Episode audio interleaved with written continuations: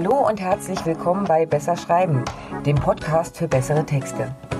Ich bin Ina Mewis, freie Texterin und Autorin. Hier im Podcast zeige ich dir Tipps und Tricks, wie du deine Schreibe auf Vordermann bringst und so Texte ablieferst, die tatsächlich etwas erreichen.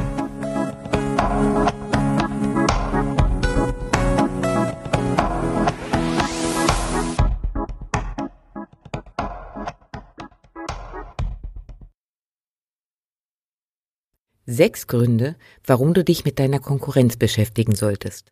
Auch textlich. Wer mich kennt, stutzt jetzt vielleicht gerade. Denn Konkurrenz ist ein Wort, das ich ziemlich unpassend finde und daher selten benutze. Mitbewerber trifft es in meinen Augen eher. Denn der Markt ist groß genug für alle. Es gibt keinen Grund für das klassische Hickhack innerhalb einer Branche, egal welcher. Gewinner sind nicht diejenigen, die am meisten austeilen, sondern die, die ihren Fokus auf sich selbst und ihre Kunden legen. That's it. Normalerweise wird ja immer gesagt, dass du genau das nicht tun sollst. Schauen, vergleichen, was andere machen. Denn ein Vergleich birgt immer die Gefahr, sich selbst dabei auszubremsen. Weil es immer jemanden gibt, der gefühlt besser, weiter, bekannter ist. Und ja, da ist was dran. Komplett mit Scheuklappen durchs Businessleben zu laufen, ist aber auch kontraproduktiv. In diesem Beitrag erfährst du, warum und wie dir die Beschäftigung mit deinen Mitbewerberinnen hilft. Und nicht nur dir. Was macht ein Business erfolgreich? Wenn es den Nerv und die Bedürfnisse seiner Kunden trifft. Es geht nicht um den besten Preis, das dickste Zugabepaket, den buntesten Schriftzug auf der Homepage. Mehrwert ist der Schlüssel. Deine Kunden kommen zu dir, wenn du ihr Leben leichter machst, ihre Probleme löst oder ihnen anderweitig helfen kannst. Wenn sie dir zutrauen, dass du das kannst. Keiner kauft, nur weil es günstig ist. Okay, so gut wie keiner. Und wenn, ärgert man sich später nur über das unnötige Schnäppchen. Um nun aber wirklich Mehrwert für deine Kunden zu schaffen, musst du wissen, wie du den gibst.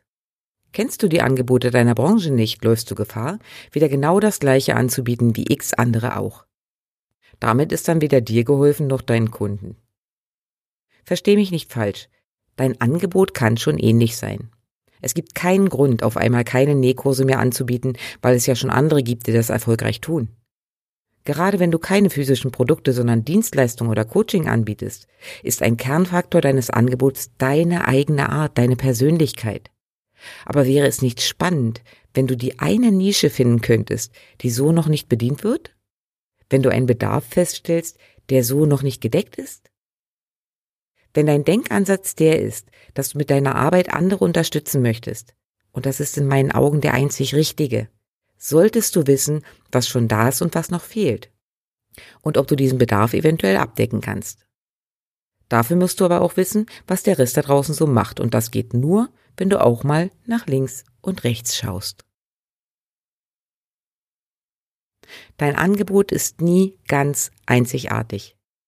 Was am Ende verkauft, bist du, sind deine Werte, dein Auftritt. Diesen Satz sage ich immer wieder und ich bleibe auch dabei. Trotzdem machst du dir das Leben natürlich unnötig schwer, wenn du deine Angel in einen See wirfst, der schon gut befischt ist. Dann doch lieber mal ein bisschen schauen, wo der kleine Teich mitten im Wald ist, den bisher nur wenige entdeckt haben, oder? Eine Nische zu finden, also einen sehr konkreten Marktbereich, ist wunderbar. Je klarer du dich positionierst, umso höher die Chancen, Kunden zu erreichen. Eine Nische, die schon gut bedient wird, macht wenig Sinn. Wenn du die Angebote deiner Mitbewerberin kennst, fällt es dir sicher leichter, den einen feinen Dreh zu finden, der deines anders macht. Stichwort USP, Unique Sale Proposition.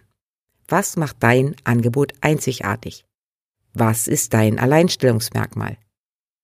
Die Antwort auf diese Frage sollte in allen deinen Verkaufstexten mitschwingen. Die solltest du daher sehr klar beantworten können. Funktioniert aber natürlich null, wenn du gar nicht weißt, wovon du dich überhaupt unterscheiden willst. Konkurrenz belebt das Geschäft. Der Spruch ist abgeklappert, aber wahr. Stell dir mal vor, wie langweilig es wäre, wenn du alle anderen vom Markt verdrängt hast, der Platzhirsch bist und es keinen neben dir gibt. Glaub mir, Das willst du nicht. Spinnen wir den Gedanken mal weiter. Du wirst von Arbeit erschlagen, denn du musst den Markt ja alleine bedienen. Ja, vielleicht stellst du die Leute ein. Aber bis zu welchem Grad kannst du wachsen, ohne deine Identität dabei zu verlieren? Und du wirst eventuell nachlässig. Entweder weil du die Anfragen nicht bedienen kannst oder weil es dir egal sein kann. Die Kunden kommen ja eh. Äh, Moment mal. Warum kommen sie? Weil du das perfekte Angebot hast. Wie lange bleiben sie, wenn das nicht mehr geliefert wird?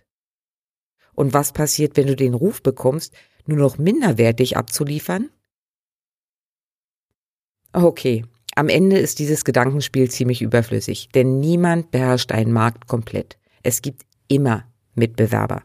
Und das ist verdammt gut so. Denn nur so entwickelst du dich weiter, findest neue Ideen, machst deine Angebote besser. Und manchmal entstehen sogar wunderbare Kooperationen. Entscheidend ist, dass du das Prinzip Leben und Leben lassen verinnerlichst. Es ist genug für alle da. Gute Ideen entstehen oft, wenn du dir Vorhandenes anschaust und überlegst, wie du es noch besser machen kannst. Es spricht überhaupt nichts dagegen, dir genau anzusehen, was andere machen, was funktioniert und was nicht.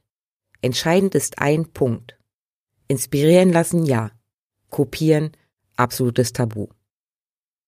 Erfahrungswert von mir, und ich habe in den letzten Jahren genug Beispiele in der Online-Welt gesehen. Wer erfolgreiche Modelle kopiert, wird immer nur einen billigen Abklatsch bieten, und das merken die Kunden. Also spar dir die Mühe und entwickle lieber etwas eigenes. Und ja, es kann passieren, dass andere dann bei dir kopieren. Sie werden aber eben auch keinen Erfolg damit haben, denn sie sind nicht du. Was meine ich mit inspirieren lassen? Abonniere Newsletter. Schau dir Freebies an. Studier die Seiten von Unternehmen, die dich begeistern. Überlege, warum du dich angesprochen fühlst, welche Mechanismen am Start sind, die du vielleicht entsprechend angepasst auch nutzen kannst. Das gilt nicht nur für deine eigene Branche. Ich habe zum Beispiel mehrere Newsletters von Dienstleistern im Abo, die ich immer wieder gern lese und die mir zeigen, dass es sehr okay ist, frei von der Leber wegzuschreiben. Okay, in diesem Podcast geht es in erster Linie ums Schreiben. Und wenn ich jetzt erstmal alle anderen Vorteile genannt habe, ist ein gesunder Blick rundrum auch und gerade für deine Texte hilfreich. Auch hier gilt, inspirieren lassen okay, kopieren nein. Wenn du regelmäßig schreiben musst, leg dir ein sogenanntes Swipe-File an. Das ist eine Mappe mit Beispielen richtig guter Texte. Das können Newsletter sein, die dich zum Lesen oder sogar zum Klicken animiert haben tolle Headlines, Texte von Facebook-Anzeigen, Landingpages oder was auch immer. Am besten ordnest du das Ganze nach Kategorien. Das Ganze geht natürlich klassisch zum Anfassen und Wegheften, mittlerweile aber viel einfacher digital. Ich nutze dafür einfach einen Ordner in Google Drive mit entsprechenden Unterordnern. Die Texte kopiere ich in ein Word-Dokument oder ich erstelle einen Screenshot, der dann in diesem Ordner landet. So nimmt das Ganze keinen Platz auf meiner Festplatte ein und ich habe überall Zugriff darauf. Wenn dann ein herausforderndes Projekt wartet oder mir Ideen und Kreativität fehlen, hilft es enorm, hier ein wenig zu stöbern. Übrigens bist du mit diesem Vorgehen nicht allein. Die meisten guten Marketingleute haben so ein Swipe-File. Im Beitrag über das Wording als Teil deiner Brand habe ich es schon mal aufgegriffen. Um dein eigenes Wording zu finden, also deinen ganz eigenen Stil, ist es sinnvoll, bei deinen Mitbewerbern vorbeizuschauen. Äh, wie jetzt? Eigenes Wording finden? Beim Wettbewerb? Nicht ganz. Aber je erfolgreicher sie sind, umso eher solltest du dir ansehen, wie sie mit ihren Kunden und Interessenten kommunizieren. Hast du die gleiche Zielgruppe, lohnt es sich in eine ähnliche Richtung zu gehen, vorausgesetzt natürlich, es passt zu dir und deiner Persönlichkeit. Authentizität geht immer vor. Es gibt schon einen Grund, warum zum Beispiel in der Werbung mittlerweile sehr oft das lockere Du statt des höflicheren Sies genutzt wird. IKEA hat angefangen. Der Rest zieht nach, weil sich gezeigt hat, dass die Zielgruppe darauf anspringt. Es wäre jetzt totaler Quatsch zu behaupten, da hätte irgendwer vom gelb-blauen Möbelriesen geklaut. Inspiriert hat ihr Marketing aber eine ganze Branche und mehr. Und genau das empfehle ich dir auch. Schau es dir an. Texten ist sehr viel Handwerk. Weißt du, wie bestimmte Seiten strategisch aufgebaut sind, fällt es dir viel leichter überzeugend zu schreiben.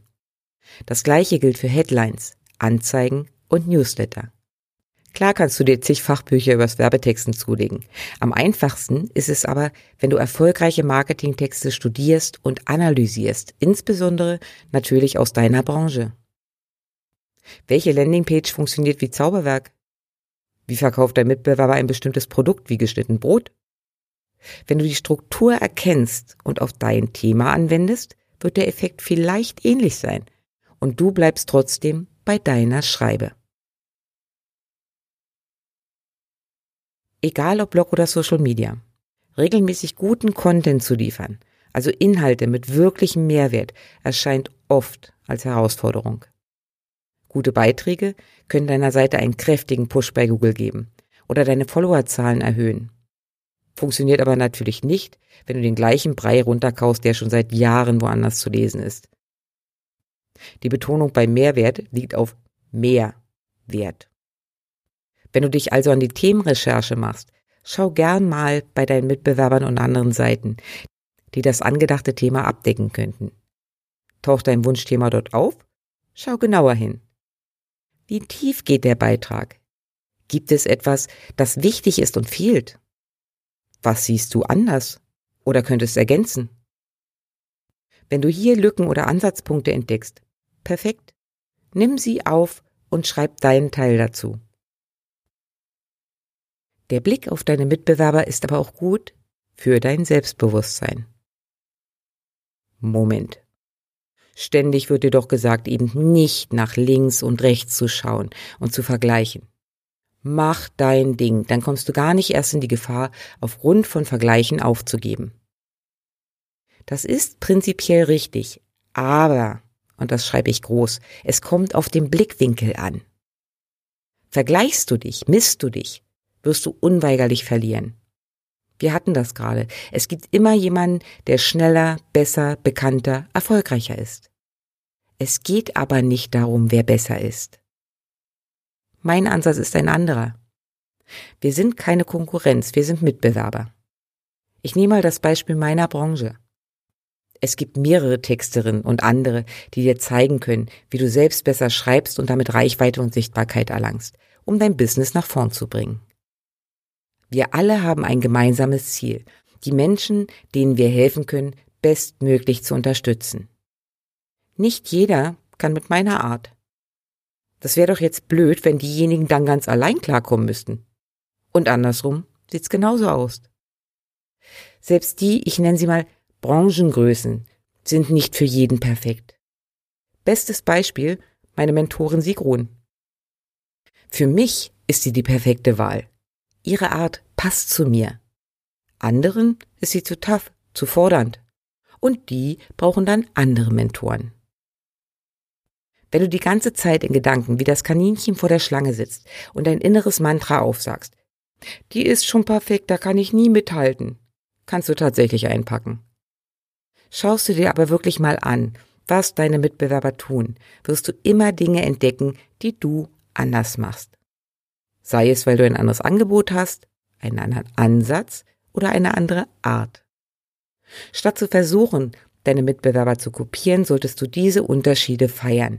Denn die sind der Grund, warum auch du deine Kundinnen finden wirst. Der Markt ist groß genug. Solange du aber mit Scheuklappen durch die Gegend läufst, nur hin und wieder mal eine Facebook-Anzeige der anderen ausgespielt bekommst und den Post zum Yeah, sechsstelligen Launch. Ja, das nagt natürlich. Also, schau hinter die Kulissen. Behalte dein Ziel im Auge und vergiss nie, es sind alles nur Menschen. So, das war's für heute von mir. Wenn es dir gefallen hat, lass mir gerne ein Like da. Kommentare und Anregungen sind natürlich auch herzlich willkommen. Den Blogbeitrag zum heutigen Thema, Links und Arbeitsmaterialien findest du wie immer auf meiner Webseite www.besserschreiben.online. Und wenn du in Zukunft keine Folge verpassen willst, abonniere doch einfach meinen Kanal. Na dann, mach's gut und bis die Tage.